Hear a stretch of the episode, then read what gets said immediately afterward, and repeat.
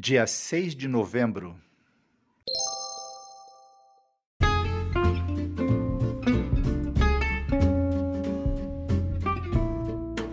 Seja bem-vindo! Você está fazendo parte da jornada da leitura e meditação da Palavra de Deus em dois anos.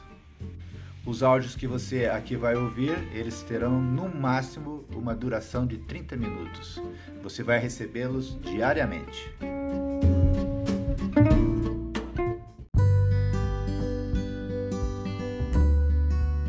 Por que é importante lermos a Bíblia?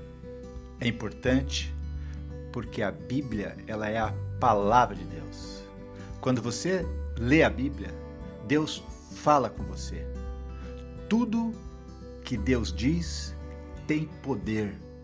Se você estudar a Bíblia com atenção, deixando Deus falar ao seu coração, as palavras de Deus vão mudar a tua vida. É por isso que é importante você ler a Bíblia para ouvir a palavra de Deus.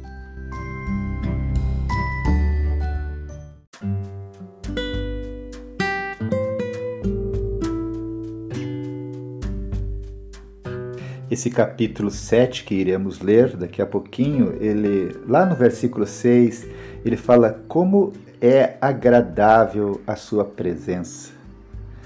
Aqui o noivo ele, ele descreve como você me dá prazer, como é bom, como é agradável estar na sua presença. Estar na presença um do outro tem um preço. Existe um preço de estar juntos. Estar casado é ter prazer em estar junto com o outro. É claro que estar juntos tem o seu preço. Afinal, todo prazer custa alguma coisa. E no casamento isso não é diferente. No entanto, no casamento o preço é sempre muito baixo, tendo em vista os benefícios que ele fornece ao casal. Quando não pagamos o preço, acabamos conhecendo a solidão. O preço pode ser renunciar a algumas poucas coisas. Quem abre mão de algumas coisas ganha outras de muito mais valor. O preço pode ser ouvir uma crítica que não gostaria de escutar quem ouve a palavra do seu cônjuge mostra sabedoria. O preço pode ser renunciar temporariamente a um projeto. É lindo ver quando um dos cônjuges adia o seu curso superior para que o outro caminhe um pouco mais. E é bonito quando o outro, que foi mais longe, dá uma parada para que o que tinha feito a renúncia antes possa fazer agora a sua caminhada.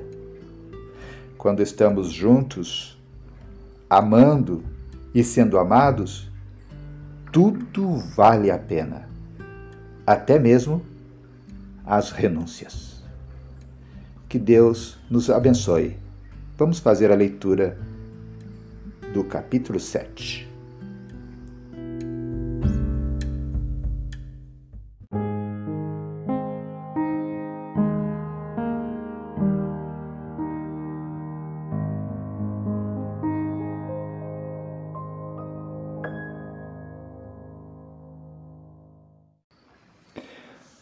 Vamos orar. Querido Deus, nós te pedimos, Senhor, a tua bênção sobre a leitura deste capítulo. É a tua palavra. Então, Senhor, fale aos nossos corações. Oramos no nome de Jesus. Amém. Cântico dos Cânticos, capítulo 7. Ele. Ó filha, filha de um príncipe, como são bonitos os seus pés calçados de sandálias. As curvas dos seus quadris são como joias, são trabalho de um artista. O seu umbigo é uma taça onde não falta vinho. A sua cintura é como um feixe de trigo cercado de lírios. Os seus seios parecem duas crias, crias gêmeas de uma gazela. O seu pescoço é como uma torre de marfim. Os seus olhos são como os poços que ficam ao lado dos portões da grande cidade de Esbom. O seu nariz é tão belo como a torre do Líbano de onde se avista Damasco. A sua cabeça está sempre erguida como o Monte Carmelo. Os seus cabelos são como a púrpura. Até um rei ficaria preso nas suas tranças. Como você é linda, minha querida. Como você me dá prazer. Como é agradável a sua presença. Você é tão graciosa como uma palmeira. Os seus seios são como cachos de tâmaras. Vou subir na palmeira e colher os seus frutos.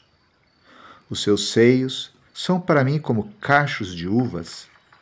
A sua boca tem o perfume das maçãs, e os seus beijos são como vinho delicioso. Ela então, que o meu querido beba suavemente deste vinho que escorre entre os seus lábios e dentes. Eu sou do meu amado e ele me quer. Venha, querido, vamos para o campo. Vamos passar a noite nas plantações de uvas.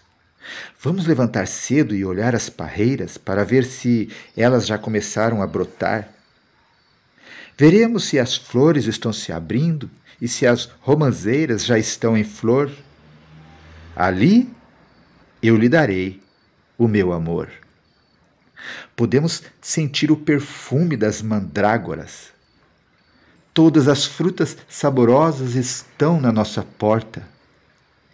Querido, eu guardei para você todo tipo de frutas, as frutas frescas e as secas. Término da leitura do capítulo 7.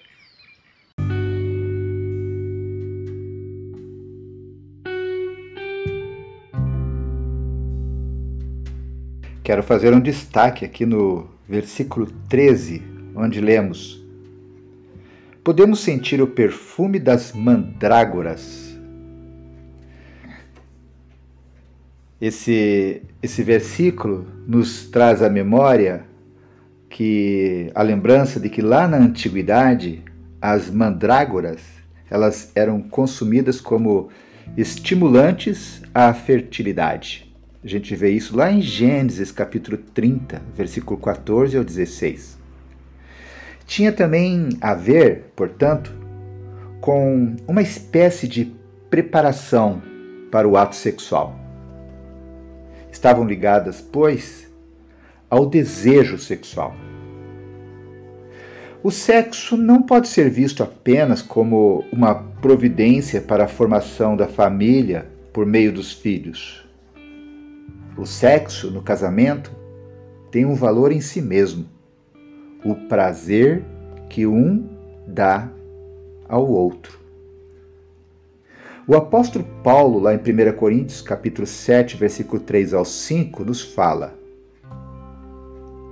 o homem deve cumprir o seu dever como marido, e a mulher também deve cumprir o seu dever como esposa. A esposa não manda no seu próprio corpo, quem manda é o seu marido. Assim também, o marido não manda no seu próprio corpo, quem manda é a sua esposa que os dois não se neguem um ao outro. 1 Coríntios capítulo 7, versículo 3 ao 5. Deus se preocupa com o sexo no casamento. Também devemos nos preocupar caso não estejamos desfrutando da vida com o cônjuge que Deus nos deu. Eclesiastes 9, versículo 9. Sob nenhum pretexto deve um cônjuge se negar sexualmente ao outro. As consequências podem ser dramáticas. Que Deus nos abençoe.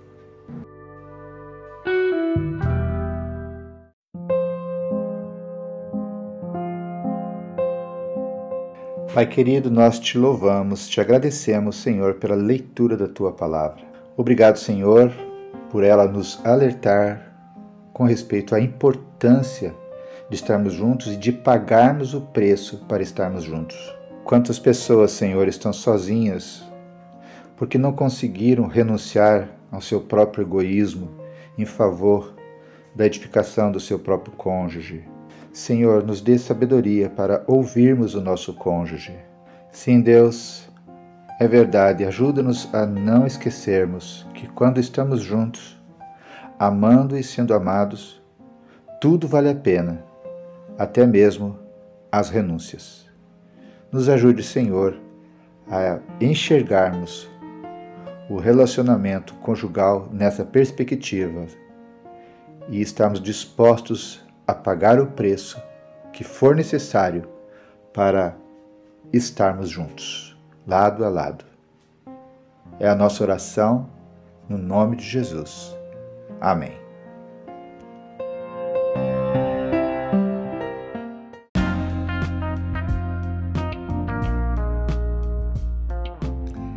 Que legal! Terminamos mais um dia de leitura. Que Deus te abençoe. E se Deus quiser, nos encontraremos amanhã. Fique na paz.